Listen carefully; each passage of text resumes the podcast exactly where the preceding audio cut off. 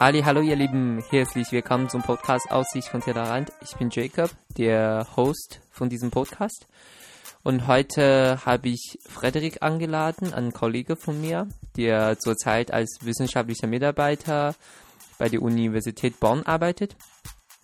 Und damit will ich die Staffel von Ausländern in China abschließen. Hallo Frederik, wie geht's dir? Hallo Jacob, sehr gut, Dankeschön. Und wenn man dich fragt, so, was du genau machst, wie würdest du denn deinen Job beschreiben? Irgendwas mit China. Irgendwas mit China, deshalb habe ich dich auch heute angeladen. äh, du kommst aus Düsseldorf, soweit Genau, ich was ich in Bonn lieber nicht zu laut erzähle. Aber es ist Ein Bonn geht noch, soweit ich verstehe, oder? Bonn und ja. Düsseldorf, da gibt es ja keine Rivalität. Ja, dachte ich auch. Also es gibt sicherlich auch einen Drang zur Hochnäsigkeit in beiden Städten. Das mache ich mir auch nicht mhm. beliebt. Mhm. Ähm, ja. Aber als ich hier beim, ähm, beim Einwohnermeldeamt war, wurde mir doch von dem Herrn sehr deutlich gemacht, dass man sich eher an Köln orientiert als an Düsseldorf.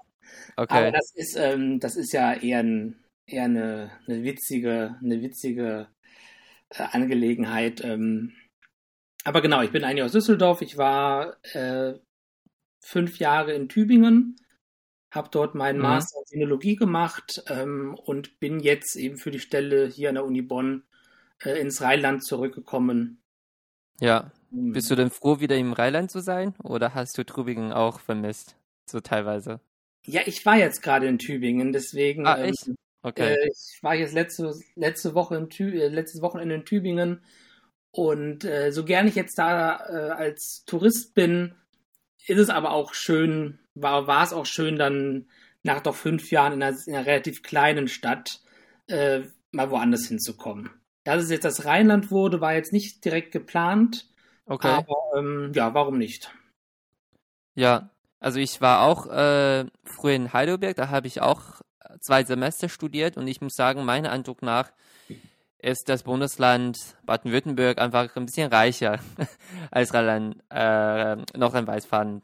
Ich, ich bin, ich bleibe auch gerne in Rheinland. Ähm, ich finde, es wäre auch nicht schlecht, auch in, in Erfahrungen in andere Bundesländer zusammen, ehrlich gesagt. Ja, wir haben, wir haben ja viele schöne Ecken hier. Also, ne, natürlich ist der Süden landschaftlich sicherlich etwas reizvoller. Und auch Meinst du? Die, ja, das würde ich schon, schon sagen. Also nicht, dass NRW nicht auch schöne Orte hätte, aber so, ähm, wenn es um Landschaft, also Schwäbische Alb, das finde ich schon sehr schön. Und ich habe mich da auch sehr wohl gefühlt. Ähm, so ist es ja. ja. nicht. Aber da bin ich bin da relativ entspannt, wo ich bin. Also ich kann ja. eigentlich fast allen Orten was Schönes abgewinnen. Ähm, ja. Und von daher ähm, war es schön dort und jetzt ist es jetzt ist es schön hier. Ja, also so Thema Sinologie, als ich hier ankam, wusste ich gar nicht, was Sinologie bedeutet, weil äh, Sinologie ist ja ein eigenes Wort statt so China Study oder so Japanologie, das kann man noch verstehen, ne? Aber Sinologie war am Anfang am Anfang für mich sehr, also habe ich dann nicht verstanden, aber dann habe ich danach habe ich noch äh, gecheckt, okay, Sino ist einfach China und dann Sinologie ist einfach äh, ein Studiengang über China. Und, Genau, es ja. ist im Prinzip die äh, die China-Studien. Ähm, ich bin mir gar nicht so sicher, wo der Name herkommt. Ich glaube, dass, ähm, dass es da mehrere Quellen gibt.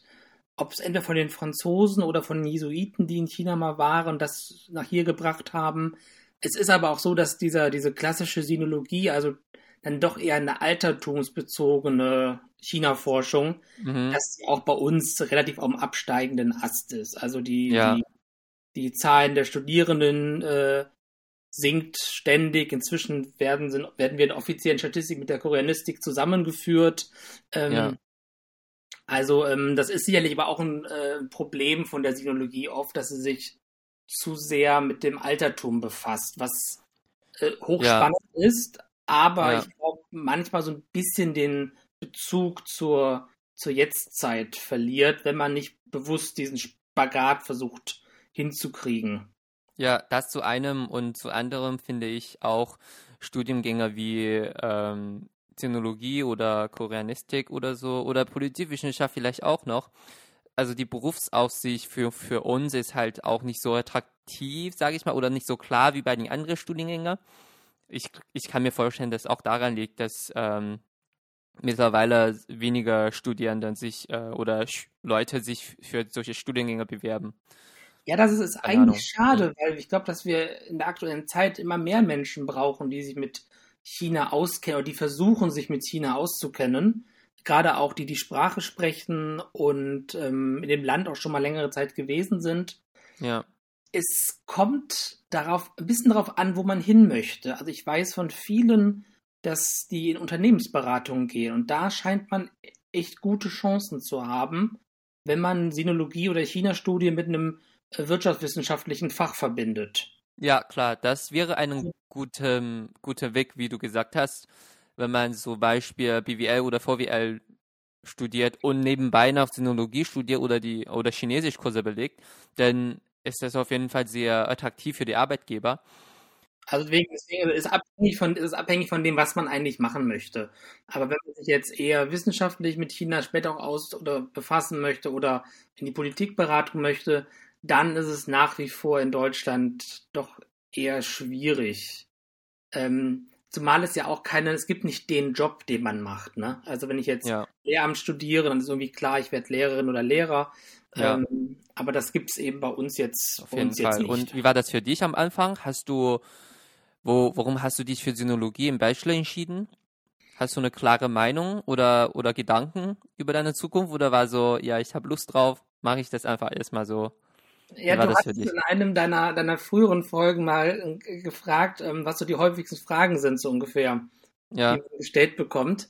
Und das ist auch, es ist schon die Frage, warum, warum mache ich eigentlich?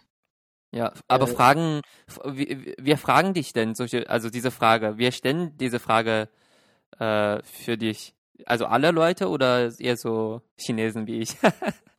nee, äh, alle. Also ähm, alle. Ja. Alle, die, wo es irgendwie auf die, also ich sage inzwischen sogar meistens nicht Sinologie, weil viele kennen den Begriff jetzt nicht. Also ich sage eigentlich mal, ich habe ich hab anfangs immer Chinesisch gesagt, das finde ich aber inzwischen falsch, weil Chinesisch ja. ist nur ein Teil davon und ähm, ich habe meine Lehrerin in China sehr überrascht, als ich ihr sagte, dass ich jetzt gar nicht so ein Fan der chinesischen Sprache sei, dass ich sie gerne spreche oder gerne kann, einfach um sie als Werkzeug zu haben, Texte zu lesen.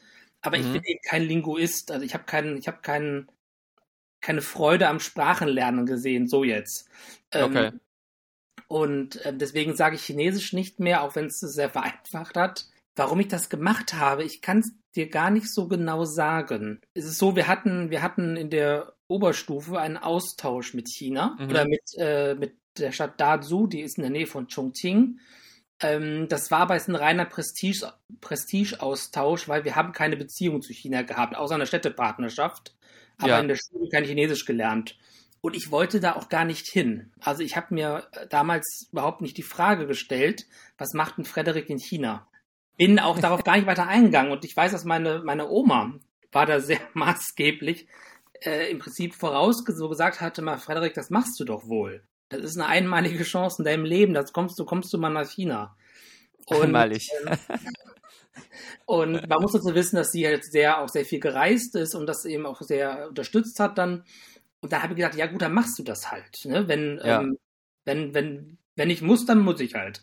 Und dann, dann hat mir es aber ganz gut gefallen und wir ähm, haben aber jetzt keinen, das war jetzt einfach nur, war, war, war schön, war nett. Ja, ähm, und danach hast du dich entschieden, okay, ich möchte einfach jetzt Sinologie studieren. Nee, Oder auch nicht. ich wollte eigentlich Lehramt studieren und mir hat ein okay. zweites Fach gefehlt. So Politik war irgendwie klar, äh, Politik, Sozialwissenschaften und dann ähm, bin ich wirklich über die Uni Bonn habe ich anfangs begonnen, weil hier gab es dann Politikwissenschaft mit Asienbezug oder irgendwie sowas. Und ich wusste nicht ganz, was ich mache. Und dann habe ich gesagt, machst du mal Politik mit Asien. Und dann war Politik mit China. Da bin ich irgendwie nach Köln gekommen. Da war dann äh, Regionalstudien China, Schwerpunkt Volkswirtschaftslehre. Das ja. habe ich dann mal angefangen und fand, ja, ich fand es am Anfang gar nicht so spannend, ehrlich gesagt. Ich habe auch nicht gedacht, dass ich groß Chinesisch lerne. Ich bin da ziemlich blauäugig reingegangen. Ja. Und ähm, richtig äh, Interesse habe ich eigentlich erst nach meinem ersten Auslandsjahr in Tianjin gehabt. Das ist eine Stadt äh, der Nähe von Peking. Mhm. Ähm, Interessante Stadt, muss ich auch sagen. Ja. Genau, also die, die meisten Leute kennen Peking, aber sie kennen Tianjin nicht. Aber die Chinesen, also sage ich mal so, wenn man Pe Peking sagt, dann, weil, also Tianjin ist direkt die Stadt daneben und es gibt auch so viele Geschichte. Und äh, vor allem Tianjin ist auch berühmt für so diese Dumplings. Äh, genau, die ähm, ja. Gobuli, Gobuli Bause. Ja, richtig. Äh, ich, also ich, ich muss zugeben, ich bin, also sind ja, das sind ja diese mit, mit Hefeteig. Es gibt ja auch noch die, die ein bisschen, mehr wie unsere, wie Ravioli hier so Maultaschen sind. Mhm. Ich bin nicht so ein Fan von diesen gedämpften Teigtaschen. Okay. Ich, das hat Kann ich auch verstehen. Eine Konsistenzfrage. Ja, ist sehr fettig, ja. Ja, ich, ist nicht da, meins und deswegen, ja. ähm, ich habe es natürlich auch probiert und war auch in dem Restaurant, wo die angeblich erfunden wurden, mein Schweinegeld dafür bezahlt. Ja. Und am Ende waren es Teigtaschen für mich. Also, ähm, aber natürlich, da, äh, das da, jeder, der da ist, kriegt die natürlich auch von den, von den ChinesInnen auch äh, vorgeschlagen, ne, du musst mal Gobuli Bauze essen. Aber genau, äh, genau, Tianjin kennt hier niemand. Ein paar Leute kennen es seitdem. Es gab vor einigen Jahren im Hafen von Tianjin einen Chemieunfall. Mhm. Das, war ja, ein Jahr nach, das war ein Jahr, nachdem ich dort war. Und plötzlich äh, fragten, fragten mich viele, warst du nicht da? Ich so, ja, da war ich, aber in der, in der, in der Ecke war ich nie, weil es doch eben, das ist eine 15 Millionen Stadt, wenn ich mich nicht täusche. Zumindest mhm. und, vor. Ja, und die Hafen ist ja relativ weit entfernt von der Innenstadt. Genau. Also die Stadt ist auch sehr, also sehr groß. Also ja, ich, genau. ich, gehe davon, dass du nie da gewesen warst. Nee, ich bin nie am Hafen ja. gewesen. Also es, äh, ich weiß, damals manche sind auch mal zu einem Strand gefahren, der, zu dem Strand brauchte man über eine Stunde mit öffentlichen Verkehrs. Das war ich auch nie. Also du hast ehrlich gesagt China mehr gesehen äh, als ich, weil ich habe in China nur gewohnt, halt aufgewachsen ich war, ich bin ja in Shenyang aufgewachsen, da habe ich auch mit einer Familie gewohnt, aber ich bin ja nicht innerhalb China nicht so viel gereist wie du. Ja, und ich finde auch sehr interessant, was du über China sagst. Vor allem, lass uns vielleicht mit Tianjin mal anfangen, als du.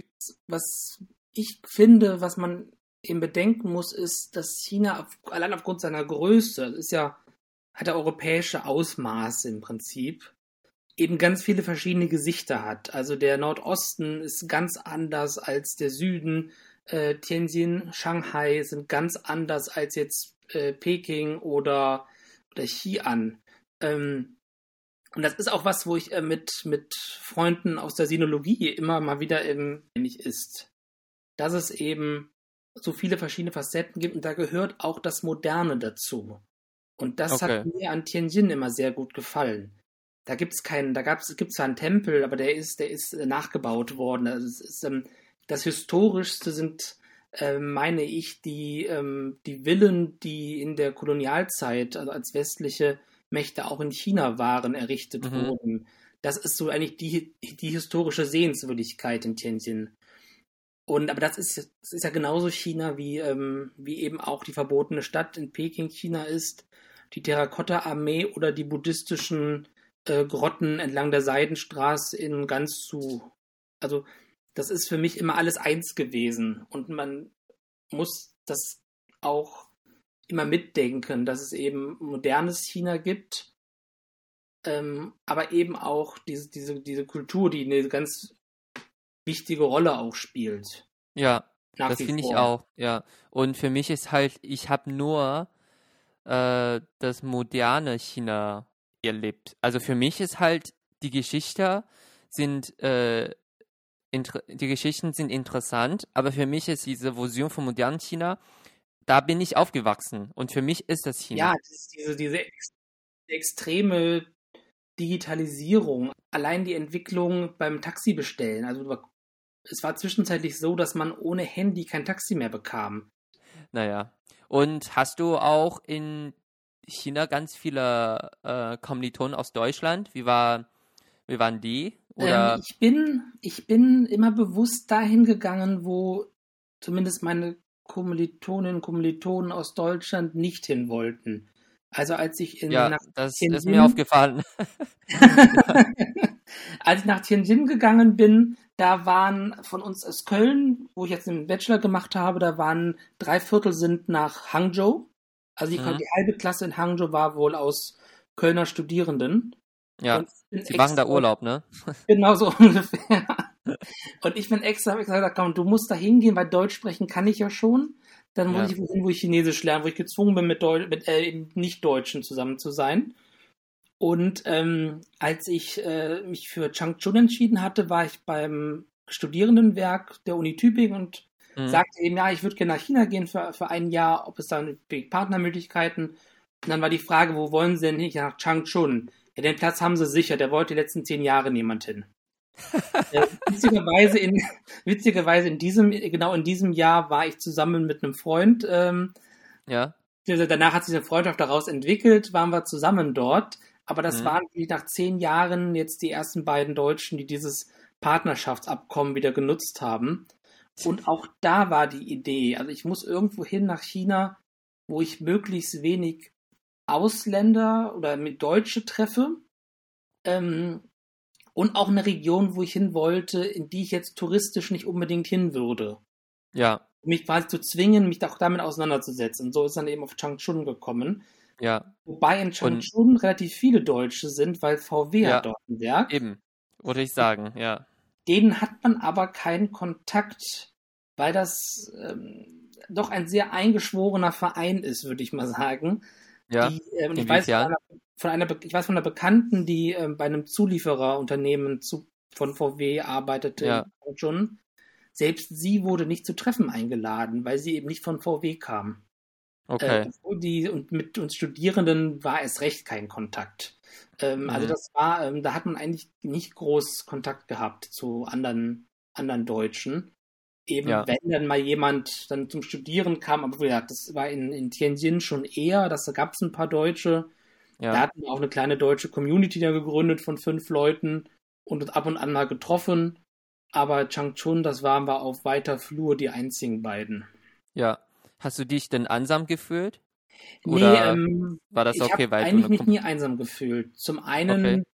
habe ich, also ich habe immer viel mit Koreanerinnen und Koreanern zusammen rumgehangen und ähm, das mhm. waren also, meine Klassen waren eigentlich 90 Prozent Menschen aus Korea, mhm. teilweise auch Nordkorea, wobei die natürlich dann bei den Freizeitaktivitäten jetzt nicht mitgemacht haben.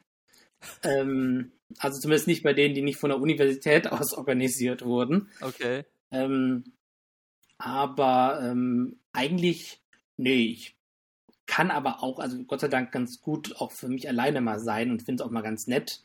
Aber ich habe genug Kontakte eben zu anderen Leuten gehabt.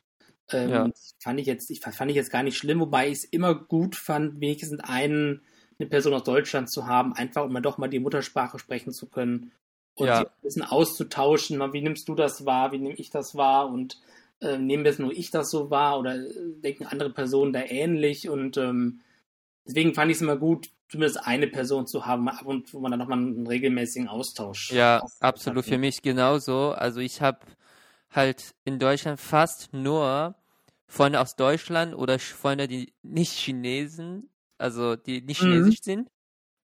Aber mit, also ab und zu, wenn ich mich, äh, wenn ich Zeit mit einer Chinese oder Chinesen verbringe, macht mir auch un unglaublich viel Spaß, weil wie du gesagt hast, dass ich erstmal die Gelegenheit habe, Chinesisch zu sprechen und zweitens können wir auch über verschiedene Themen über unser Leben sprechen, was die anderen nicht verstehen oder nachvollziehen können, weil wir aus China kommen vielleicht oder dass wir äh, auch so beide Erfahrungen, ähnliche Erfahrungen gehabt haben und das finde ich auch ab und zu mal gut halt. Also ver vermisst, Obwohl, ja. vermisst du es manchmal dann Chinesisch zu sprechen in Deutschland? Ah ja, absolut. Ich spreche halt sehr selten Chinesisch. Außerdem, wenn ich mit meiner Eltern spreche über äh, WeChat, da muss ich Chinesisch sprechen. Aber eigentlich habe ich, äh, spreche ich gar kein Chinesisch alltags, obwohl ich chinesische Akzent habe, wenn ich Deutsch rede. Äh, so eine Mischung zwischen, ich weiß nicht, was für Akzent ich habe, aber es ist eher so Chinesisch. Ähm, ja, vermisse ich natürlich, weil ich einfach, da bin ich ja geboren, aufgewachsen. Ja. Und ähm, ja, und, und für mich, es geht nicht immer um die Sprache, ehrlich gesagt, sondern um einfach mal über meine Erfahrungen zu, zu mit anderen zu teilen, dass ich auch mal über so persönliche Sachen, die ich zum Beispiel mit, ähm, ich kann ja zum Beispiel mit dir sprechen oder mit meinen deutschen Freunden, aber, aber es gibt schon Sachen, die man einfach mit einem Chinesen, also für, in meinem Fall mit einem Chinesen einfach äh, besser sprechen kann. Ich verstehst du, was ich meine? Ja, ich, ähm, ich verstehe, was du meinst. Und das ist, das ist, das geht gegen mir immer genauso. Wie gesagt, deswegen waren so, so deutsche Gruppen auch mal schön. Ja. Weil also man ich bin, ja. nicht geprägt ist. Und man ist ja nur mal geprägt durch seine Umwelt. Und auch wenn du natürlich ja. Äh, nur nicht so lange in China gelebt hast, wie du gesagt hast, ja. Hat er trotzdem prägende Jahre, ne? Gerade die Kindheit, also ich bin jetzt auch kein, kein Kindheitsforscher, aber ähm, ja. das, ähm, ich finde, man ich finde, im Ausland erkennt man sich selber ganz gut. Und mhm. ähm, auch die Frage, wo bin ich aufgewachsen und wie, ähm, ja, wie, wie habe ich das gelernt von zu Hause? Ja. Und dann die ist immer die Frage, ist das jetzt gut oder schlecht? Das ist ja erstmal egal, aber dann zum, ich, ich habe immer sehr gemerkt, ach, irgendwie passt das schon ganz gut, dass ich aus Deutschland bin. ja, ja, das merkt man nicht so am Anfang, vor allem ich auch nicht. Also ich war auch am Anfang wie du, also ich habe auch versucht, keine chinesische Kontakt aufzunehmen, bewusst, äh, weil ich einfach besser Deutsch lernen möchte, zum Beispiel. Ja. Und das habe ich auch eben das habe ich gemacht, aber irgendwann ist mir aufgefallen, warte mal kurz, ich bin doch chinesisch, denn also ich bin ja da geboren aufgewachsen, es gibt einen Teil von mir, der einfach chinesisch ist und auch so bleiben wird, dann muss ich das auch akzeptieren. Und dadurch, dass ich auch so Kontakt mit anderen Chinesen ab, zu, ab und zu habe, dann, dann merke ich auch, diesen Teil wird nie weg sein von mir. Egal wie, sage ich mal, in Anführungsstrichen Deutsch wird wird. Äh, also, weißt du? Ja, das ist und, ja auch, ähm, ist auch gut ja. so. Ich finde, das macht ja dann jeden Einzelnen auch aus, dass jeder so seine, seine eigene Biografie halt auch hat und dann auch ja gewisse ähm, Punkte natürlich anders auch, ähm, auch hinterfragt man von sich selber. Man, ne? Ist das jetzt eigentlich, ja. ist das jetzt richtig, wie ich das mache, oder ist das so eine sehr, bei mir jetzt so eine sehr deutsche Sichtweise, ähm, aber eigentlich hindert die mich eher. Ähm, ja. Das finde ich einen ganz spannenden Selbstfindungsprozess, den man auch dann eben im Ausland ja. ähm, macht. Wobei ich am Ende immer froh war, dass ich wieder in Deutschland zurück bin. so, sowohl ich mich, also sowohl ich mich in China gefühlt habe und ich habe auch sprachlich ja nie Probleme gehabt. Ähm, ich war immer nach einem Jahr froh, wenn ich jetzt äh, wieder nach Hause fliegen konnte. Ja, bei mir ist das nicht so klar, ehrlich gesagt. Ich bin, ich bin auch froh, nach China zu fliegen, aber ich fühle mich mittlerweile eher so zu Hause in, in Deutschland, weil ich eben hier zum Beispiel meine Wohnung habe, dass ich hier auch meine Freundekreis, feste Freundekreis habe. Und ich bin, ich finde, im, wenn man so im, sich im Ausland befindet, gibt es so verschiedene Phasen. Es gibt so eine Phase, die man sagt, okay, jetzt bin ich nicht mehr Tourist, ich bin jetzt eine yeah. Bewohner in der Stadt, ne? ich bin hier, aber ich, ich bin immer noch nicht, äh, ich bin hier irgendwie auch zu Hause, aber irgendwie auch nicht. Zum Beispiel in deinem Fall in ja. China, es war dann zu Hause, ja, aber du bist auch froh, wenn du in Deutschland bist, weil du hier deine, deine Freundeskreis hast oder so, oder deine Familie hier ist. Aber für mich ist halt, ich, ich bin in Phase 2, dass ich sage, okay, ich bin nicht mehr Tourist, ich bin auch nicht mehr so im Ausland im Sinne, dass ich immer noch äh, mich sozusagen, hier, hier ist halt nicht mein wahres Zuhause. Ich habe hier halt was für mich aufgebaut. Ne? Ich bin schon seit fünf Jahren in Deutschland und ich fühle mich, dass ich in eine neue Phase bin. Und, ja. und wenn ich wieder nach Hause fliege, nach China, dann denke ich, okay, eigentlich bin ich auch froh, wenn ich nach Hause fliege. Also nach Hause meine ich nach Deutschland, weil ich hier mein feste fester Wohnsitz habe, zum Beispiel. Das ist natürlich eine ganz andere auch Herangehensweise. Ähm, ich bin ja immer nur bewusst für ein Jahr. Also das ist bei mir immer klar, ja. in einem Jahr bin ich wieder zurück. Und ähm, deswegen, ich glaube, dann geht man auch ganz anders an die Sache ran, als wenn man jetzt eben nicht genau weiß, ähm, fliege ich irgendwann zurück oder bleibe ich vielleicht sogar für immer dort oder gehe ja. dann in ein anderes Ausland dann eben auch nochmal. Ähm, und deswegen war das auch für mich immer auch in meiner, ja, meiner Jahresplanung ja auch so. Ne? Ich, Im Prinzip war es immer ein Countdown. Ich habe jetzt noch so viele Tage und dann geht es wieder zurück. Und das ja. beeinflusst auch dein, ähm, das, das Leben, wie du es wie führst. Also ja. ist jetzt nie der Fall, dass ich gesagt habe, juhu, nur noch zehn Tage. Das hatte ich nie. Also mhm. das heißt, also das soll auch nicht klingen, als ob es eine Qual gewesen wäre, dort zu sein. Ja. Aber du, ähm, du nimmst es anders und du machst vielleicht auch mehr Sachen. Also ich bin, ich bin, ich bin am Ende fast jedes Wochenende irgendwo hingefahren, sei es irgendeine irgendwie zwei Stunden Nachtzug oder irgendwie vier Stunden im Nachtzug irgendwo hin und habe einfach ein Wochenende vor, wo verbracht, um mir einfach nur das so anzugucken, wie es da ist. Das macht man natürlich in einer viel geringeren Intensität, wenn ich jetzt weiß, ach, ich bin eventuell eh noch 20 Jahre hier. ja, ja, das stimmt. Aber kannst du dir vorstellen, in China langfristig zu sein? Oder ist das eher ähm, so schwierig? Nein, kann ich mir eigentlich nicht vorstellen. Also ich, was ich mir vorstellen kann, längere Aufenthalte. Mhm. Aber ich habe zum Beispiel einen ähm, Bekannten und Freund oder inzwischen vielleicht eher wer Bekannter, ähm, wir, der hat, der ist, hat ein Praktikum in China gemacht ähm, und hat nach zwei Wochen entschieden, ich bleibe jetzt hier. Und das war 2013. Mhm. Und der ist inzwischen in, äh, lebt jetzt in Shanghai, ist verheiratet, hat zwei Kinder und arbeitet zwar bei einer deutschen Firma, aber er hat eigentlich gar nicht die Pläne, irgendwann mal wieder zurückzukommen. Und das hatte ich nie.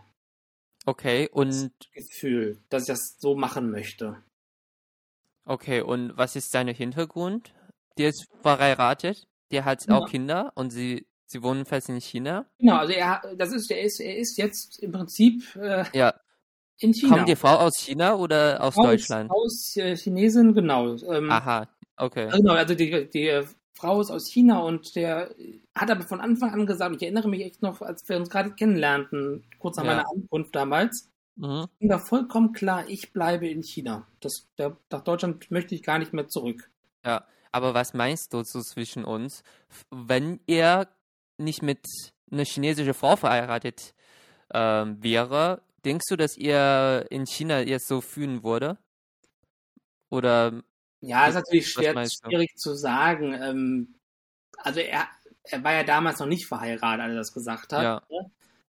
Ob es jetzt anders geworden wäre, weiß ich nicht. Ähm, aber ähm, ja, das, das ist eigentlich sehr interessant. Ich habe letztens eine Folge mit einer Freundin von mir aus den USA gesprochen und der meinte auch, die meisten Menschen, die in China wirklich fest wohnen, vor allem Männer, die, die haben tatsächlich chinesische äh, Partnerin oder Partner. Sag mal so. Und dann, das ist halt ein großer Grund, warum sie da bleiben wohnen oder warum sie sich zu Hause fühlen.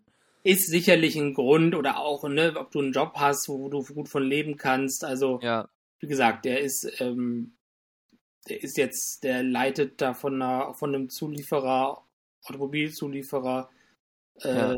die, die, chinesische Dependance, also der ist da ähm, ist einfach jetzt auch sehr natürlich im Alltag auch drin, seit, ja, seit fast zehn Jahren. Ähm, ja. Und hat sich jetzt nach und nach da sein Leben aufgebaut. Da mag sicherlich auch die Familienplanung eine große ja. Rolle gespielt haben. Ja, ich finde, ähm, äh, ich frage mich auch manchmal, ich kenne ehrlich gesagt nicht so viele Ausländer in China, vor allem aus dem Westen, die wirklich sich so da bleiben wie ich jetzt in Deutschland mhm. zum Beispiel, dass, dass sie ein eigenes äh, Leben aufgebaut haben, ähm, ohne zu sagen, dass sie ähm, eine chinesische Frau oder äh, Mann, was ihr selten ist, äh, gefunden haben. Also meiner Meinung nach ist es unglaublich schwierig, in China ein festes Zuhause zu finden. Das Land ist halt auch nicht so bekannt für Immigranten wie im Westen.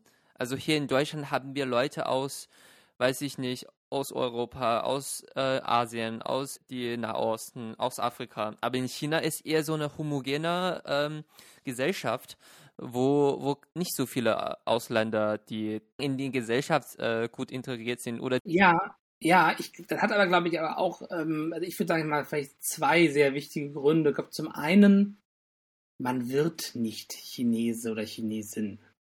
Ich glaube, du, ähm, ich glaube, das, ähm, das ist, also da, das wirst du besser wissen als ich vermutlich, weil ich ja. Äh, Meinst du ethnisch gesehen oder was? Ja, vom Gefühl, also ich glaube, ich glaube, es gibt eine doch noch eine höhere, ähm, ja, ethnische oder oder, oder ähm, ich weiß gar nicht, angeborenes Gefühl, ich komme aus China oder ich komme eben nicht aus China. Ich glaube, viele bei uns ist ich aus Deutschland oder aus Frankreich, das ist, glaube ich, jetzt, ähm, das ist das, glaube ich, etwas, etwas lockerer vielleicht. Ich, ich habe nicht das Gefühl, mhm. ich weiß nicht, ob man ich weiß gar nicht, ob man die chinesische Staatsbürgerschaft überhaupt annehmen kann. Also ich weiß, man kann sie annehmen, wenn man gewisse Punkte erfüllt, aber ich kenne ja.